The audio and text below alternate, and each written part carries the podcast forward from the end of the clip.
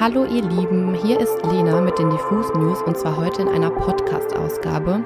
Ich hatte die große Ehre, Ben und James Johnston der Band Biffy Clyro zu interviewen und ja, wir haben ein bisschen über das neue Album gesprochen, The Myth of Happily Ever After, aber auch über die Produktion in Schottenrücken und den Pop-Einfluss in deren neuester Musik. Aber hört doch einfach selbst.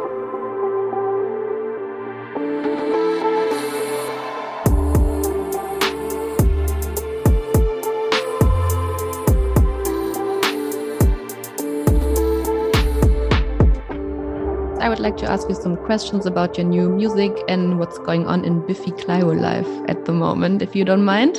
Tell me, how is your week going and um, are you in Scotland right now? The week is going well, although it's just started to rain. It's definitely winter, winter is coming to Scotland, there's no doubt about that. But um, the week's been good at home, Lena. We, we've, we've just come off the back of a few shows.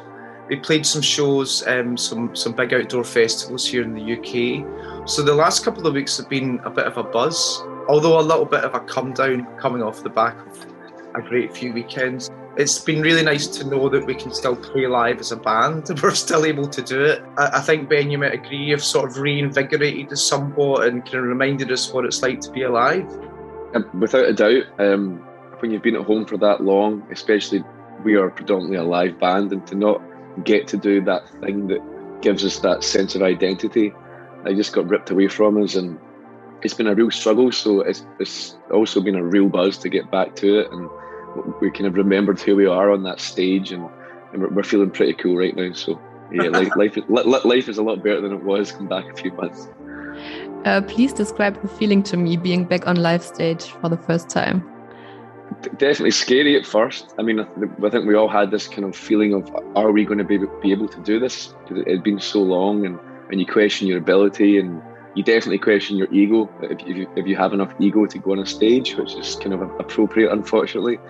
Um, but yeah, I think two or three songs in, I think we all had a wee glance at each other, and everything felt right, and we were at home again, and, and that buzz came back, and it was just like, ah, this is amazing. That's cool. Uh, you are going to release your ninth album in October, which is very a huge amount of music, I think. Um, how do you do that? That there are always still new ideas and new concepts. We have to give praise to Simon for that. He's just a an absolute. Um, he's just dedicated to his craft. He loves what he's doing. He loves making music, as we do as a band, and um, yeah, we, we can't underplay. We can't overstate that or underplay it at all. We're so lucky to have somebody that has so many great ideas. And we were just talking in another interview there about what the process is of writing and how Simon comes in with an idea and we, we change things around. But I'm just thinking of one song in this record, Separate Missions, where we were playing this song and within 16 bars of playing the song for the first time, I'm like, this is an absolute winner. This is amazing. Um, so I think we're, we're so lucky to have somebody like that in the band It's such an incred- incredible creative force. And I think the relationship we have for 20 or more years, being brothers, growing up as friends, we have a great dialogue and a, a great shorthand and very similar tastes when it comes to making music. We all we never really have big arguments about what direction to take a song or what sort of theme should should be included in an album. So um, we're really maybe that makes it a little easier to come up with that amount of music, but I would never say it's easy. Um, it's it, it's like are you do you enjoy doing what you're doing and, and we love it so if there is any hard work or any struggle we're, we're, we're always more than up for it Um, the Myth of Happily Ever After, that's the name of your new album. And it feels more like the old Biffy Clyro again. After the much more poppy album, A Celebration of Endings, how did it happen that your last album went so much in the direction of pop? Or do you even agree with that? My opinion. Um, I'm, not sure, I'm, not, I'm not sure if I do agree with it or not. I think I, I would say we've probably had poppier albums. I reckon Ellipsis is probably more of a pop-tastic album than a celebration of endings. Um, but yeah, I guess this this this record, the myth of the happily ever after, is is quite a different record from a celebration. It was recorded in in um, deep dark Ayrshire, where we live, as opposed to the sunny west coast of America. Um, and also it's it's recorded. It's a pandemic record. It's recorded during a, an extremely um, uncharted times, and um, it's definitely a darker record. It's not nearly as hopeful.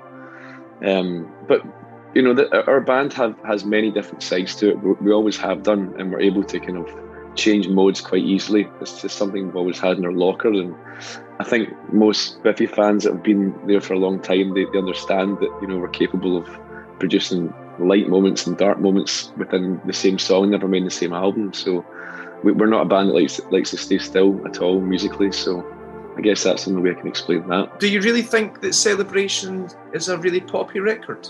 It's more poppy than the new one. I definitely think that. Fair enough. That was, yeah. a good, that was a good answer, Lena. I'm just, I'm just, I'm not, I'm not, I'm not, I'm not offended. I'm just trying to make conversation. I'm just curious because I'm just thinking about like Weird Leisure or End of or Cop Syrup, and okay. you know, absolutely, there's no I'm, doubt the myth is an angrier record. mm-hmm. I think Celebration was quite hopeful and quite positive, and I guess the myth is very much like Ben said, it's, it's a refle- it's a pandemic record. It's a reflection of our mm-hmm. lives and, and in some ways everyone's life for the last 18 months, which has been quite frustrating and, and tough. So yeah, no, I'm just, I'm just curious. That's all. I wasn't. I'm not. You know, we're all, we're all still friends. It's okay. It's fine. I think. I think my way of my way of thinking of it. I'm a Star Wars fan, so the way I see it is a celebration of endings was A New Hope, and okay. this new one. This new one is The Empire Strikes Back.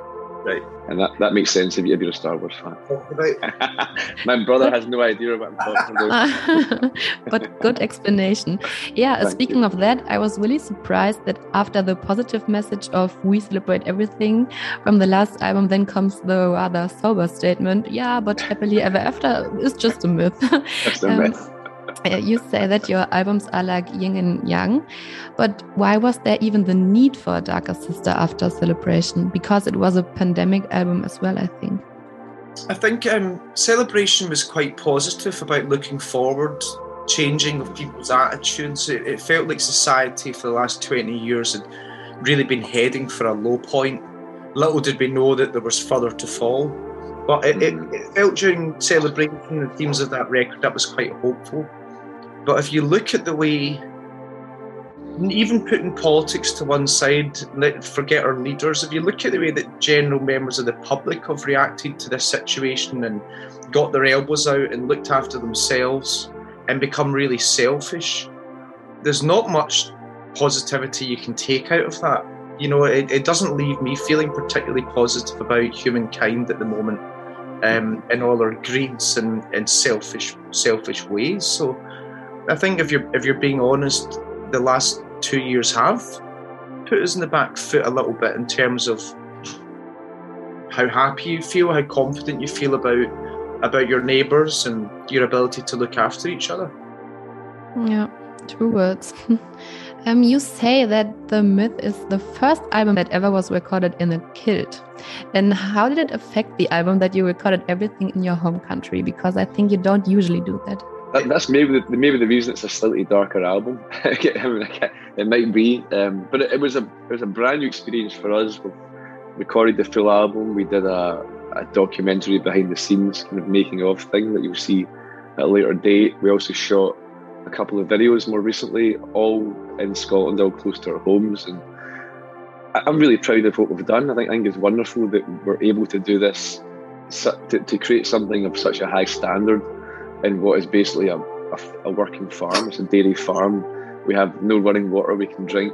The, the toilet is outside. It's, it's really it's not glamorous. It's not glamorous. Uh, but you didn't really wear a kilt, did you? Only on Tuesdays. only on only on ah, Tuesdays. Okay. but we did. I tell Lenny, we did eat haggis, and that's very Scottish.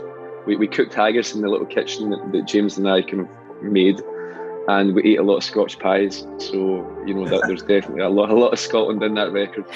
Okay. Mm. Okay, guys. Tell me, what's this obsession with blue color about? A pattern that already ran through your old album and has now been taken up again in the double music video for Unknown Male and The Hunger in Your Haunt. I think it's about um, trying to, I, I see it as trying to rewrite history in some ways or, or try to take from history what you want. Um, I, think you see the situation in the UK where we had and all, around the world, in in the light of the, the Black Lives Matter movement, statues being ripped from their from their uh, what does the statue sit on? A pedestal on its plinth, and I think society has to be able to to look at history and rewrite it if it's been written incorrectly in the past. You know, a lot a lot of parts of history have not really been you're not really sharing the story properly, and I, I think as a society you have to be able to to look at your problems and and put a big fucking line through something. The fact that we've chosen this blue line is almost it's almost not really part of the story. It could, it could be any colour you want, of course. Um, but it's really about trying to take back control in some ways. And society has often by the people who are in charge is being told how to think, being told where to go, what to do. And I just feel like it's, I think people have a lot more power than, than they really realise. And um, it, it's about where you kind of direct that power, where you use it. Um, yeah, in the YouTube comments to the music video, I read Unknown Male is everything that's been great about Biffy for the last 20 years. Wow. And I can honestly only agree with that. I really, really love that song and I get a special feeling, the, my personal Biffy feeling.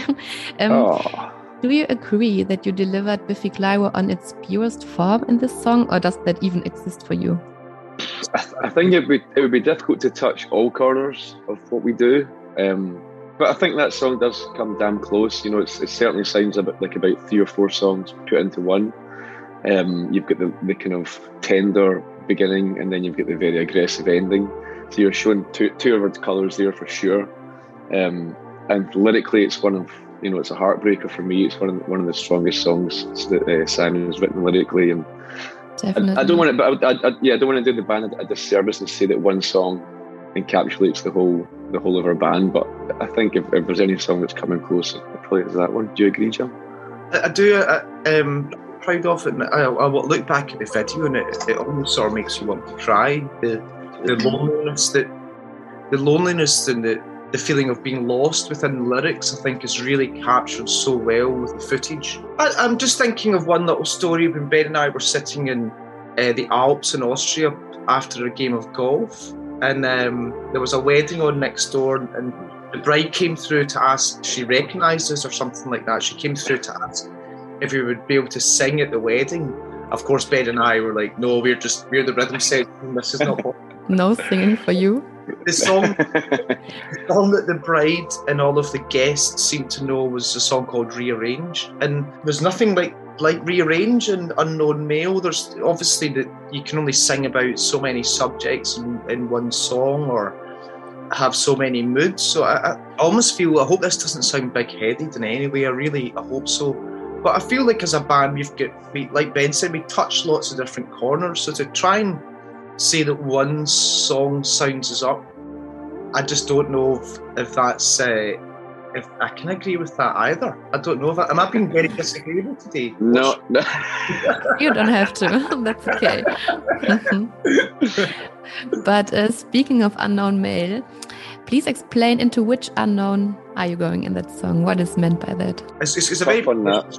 it's a personal song that's really about male depression and, and, and male suicide and I think it might be a take on a way that um, that, that maybe a, a, body is described or something like that in, in, in a sort of case basis, maybe like from a detective or something like that.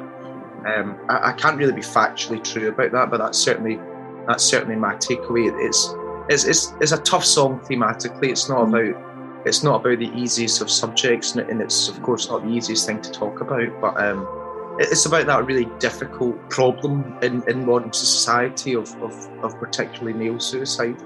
But that's what makes it so good and so emotional, yeah, I think. Absolutely. Uh, let's jump to another song of your upcoming album, Slurpy Slurpy Sleep Sleep, kind of a tongue twist. very concentrated speaking there. Yep. um, I think it's a bit of a counterpart to uh, Cop Syrup from a celebration because the songs are both a bit off the wall, have much harder rock parts, and are just so intense. I love that. Um, how do you see the two songs? I, I, think it is a kind of companion song. Um, I don't know if you'll notice lyrically that in, in this song, well, in Cop Syrup, that finishes with fuck everybody. Woo! And whereas Slurpy Slurpy Sleep Sleep finishes with love everybody. And I think that's, you know, what's come from this pandemic and what Simon's kind of talking about is he's seen everybody get selfish, like James was saying earlier, and everybody stick their elbows out and and it's it's not about that. It's about the, the opposite of that. We have to love each other and we have to be in this together. Like for example, the, the amount of politicians that have been kind of um, posturing during the pandemic and trying to trying to belittle people from other parties and stuff over a thing that is a global issue and is a humanitarian issue. That sort of thing should not be existing. It should be the the whole globe coming together to try and get to get through the, through this thing as a one and um, and not not trying to be self-serving. So I think yeah, I, I think that's what Slurpy's about. Yeah, that's so true. We, we're going to need about four other drummers when we play that live. I, don't know how, I don't know how it's going to happen because Ben's just like an octopus. Yeah, very looking forward to seeing that one on live stage. uh-huh. Okay, I have to ask where does your fun with puzzles and hidden messages come from? Last year I was on color hunt to get a snippet. I think it was space or was it tiny indoor fireworks? I can't mm-hmm. remember. Mm-hmm. But however, and now you've got this mirrored Spotify profile picture and also the numerical code in the new music video, of course, I recognized. How do you always come up with these ideas? No idea. Too much haggis. I think too much haggis here. It, it probably started laying about. We would hide tickets for shows around the city, and our tour manager Neil would put out kind of cryptic clues, and it just felt like a really nice way to kind of engage with people and I mean, who doesn't like to solve a nice clue, a nice cryptic oh. clue? It's, even the even the name of her band as well, Lena. Like people, you hear Biffy Clyro and you think, what? You instantly frown and you think, what? What's that about? So I guess that just runs through our, our band's history forever. Since the since the name, we've been we've been making people ask questions. We don't mind if people get confused. There's something about it that kind of thrills us and it keeps us excited and uh, it's fun. It's good fun. It is. And I think it's a good trademark. It's very yeah. cool. Okay. I've got one last question. Speaking of the number code, if you convert the numbers from the recent video into letters, it results in the words Biffy fucking Clyro and then the end with a question mark. Does that mean this short film will be continued with another music video? Hence the question mark. I mean, we don't we mm-hmm. don't know either. We don't know either. That's why the question mark is there we need we need we need a little more time for the mystery to build, and uh-huh. we'll just leave it at that. I think. Okay, that's good. Okay, um, then I, it only remains for me to wish you very good luck with your release. And what's next for you now? We have some shows in uh, some small club shows around the UK towards the end of the year. Um, and then it's all about next year. It's about getting out and, and coming over to, to far flung places and getting ourselves around the world again and we're probably not going to record any music for a little while because we've done a lot of that. So we're going to. Oh, we're, we're, we're, looking forward to playing live a lot. We're coming to Germany, indeed we are. I've got tickets. You've got tickets. There you go. Yeah, I have to you say it, I'm probably the biggest Biffy Clyro fan on this earth, oh, and it's very oh. cool for me to do this interview. So thank you so much. I think it was very cool. And yeah. Very, very cool for us too, Lena. Mm-hmm. Been a pleasure. Come and say hello when we come to your town. Yeah. I see you in Frankfurt and Cologne, I think. Mm-hmm. Excellent. Okay. Two wonderful places. Yeah. Then thank you and have a nice evening. You, you too.